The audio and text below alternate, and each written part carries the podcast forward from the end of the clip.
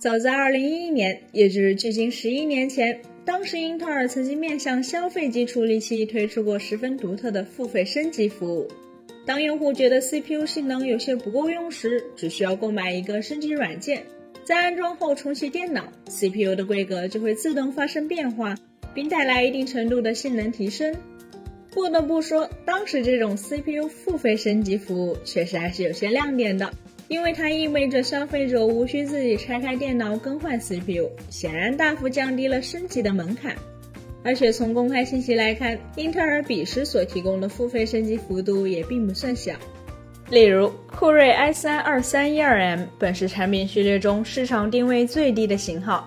但在付费升级后，它的主频可以从 2.1G 赫兹升至 2.5G 赫兹，同时三级缓存也能从三兆提升到四兆，一跃成为了当时整个移动版 i3 里性能最强的版本，甚至超过了那个时候出厂规格最高的 i3 2370M。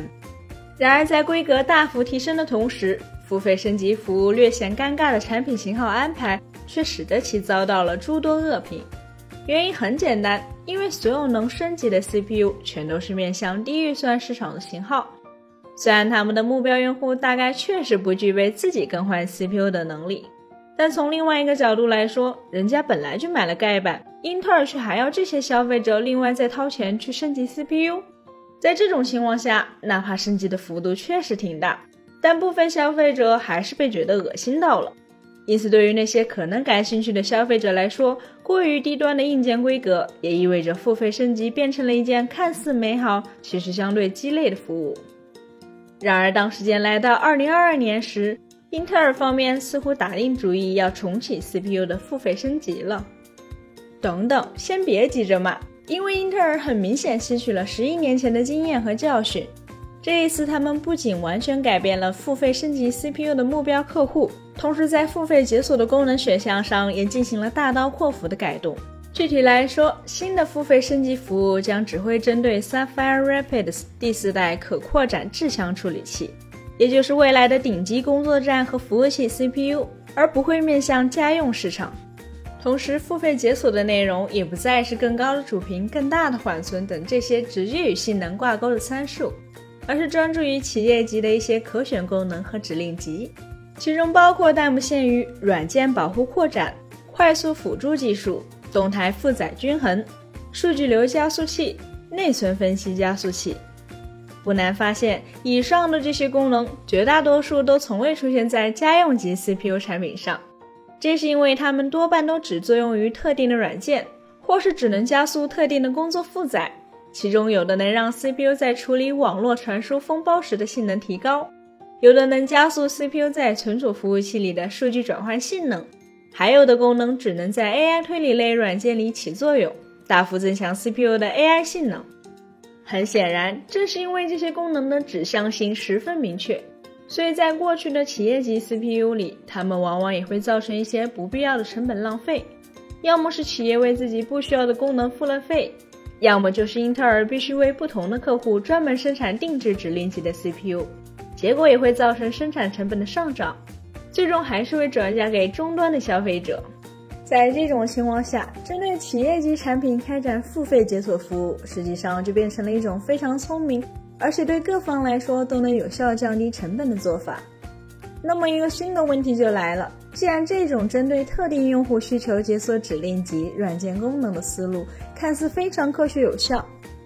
那么是不是也有可能会被用在家用级 CPU 上呢？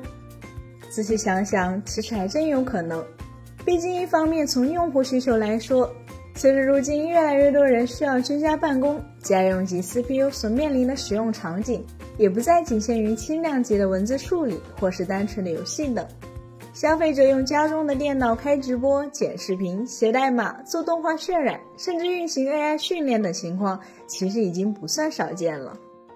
另一方面，从供给端来说，以前无论英特尔还是 AMD，针对那些需要在家中进行重负载工作的用户，都有推出高性能的 HEDT，也就是 High End Desktop 及超顶级桌面电脑平台。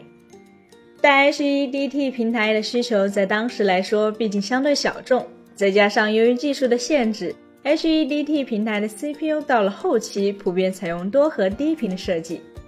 也就造成它们反而不适合发烧级游戏玩家使用，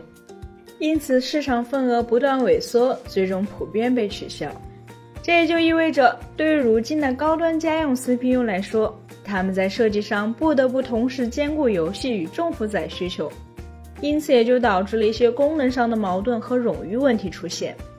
比如大家熟悉的超线程技术，虽然在多媒体编辑软件里普遍能够提高效率，但对于游戏却往往没有什么效果，甚至还可能会有负面影响。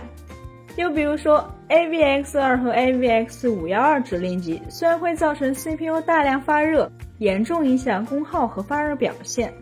并且会让超频变得不稳定，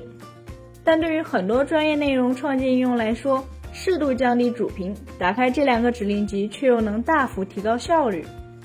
类似的情况还有集成在核心里的 Quick Sneak 快速视频转码技术。集成在部分型号 CPU 里的 IPU6 图像信号处理器，甚至是现在大量 CPU 都具备的各种虚拟化指令集等等，它们普遍是对一部分用户很有用，但对另外一些人来说完全是个累赘，甚至会拖累性能的设计。既然如此，这也令我们不禁遐想，未来英特尔有没有可能将家用 CPU 上的游戏特性与生产力特性进行更明确的区分？并将其中的一类功能做成后付费的软件激活形式呢？老实说，如果这样做了之后能够降低高端家用 CPU 名义上的售价，说不定还真能得到一部分消费者的欢迎。本期节目就到这里了，更多精彩大家可以访问三一生活的官网或全平台同名账号查询更多信息。咱们下期再见，拜拜。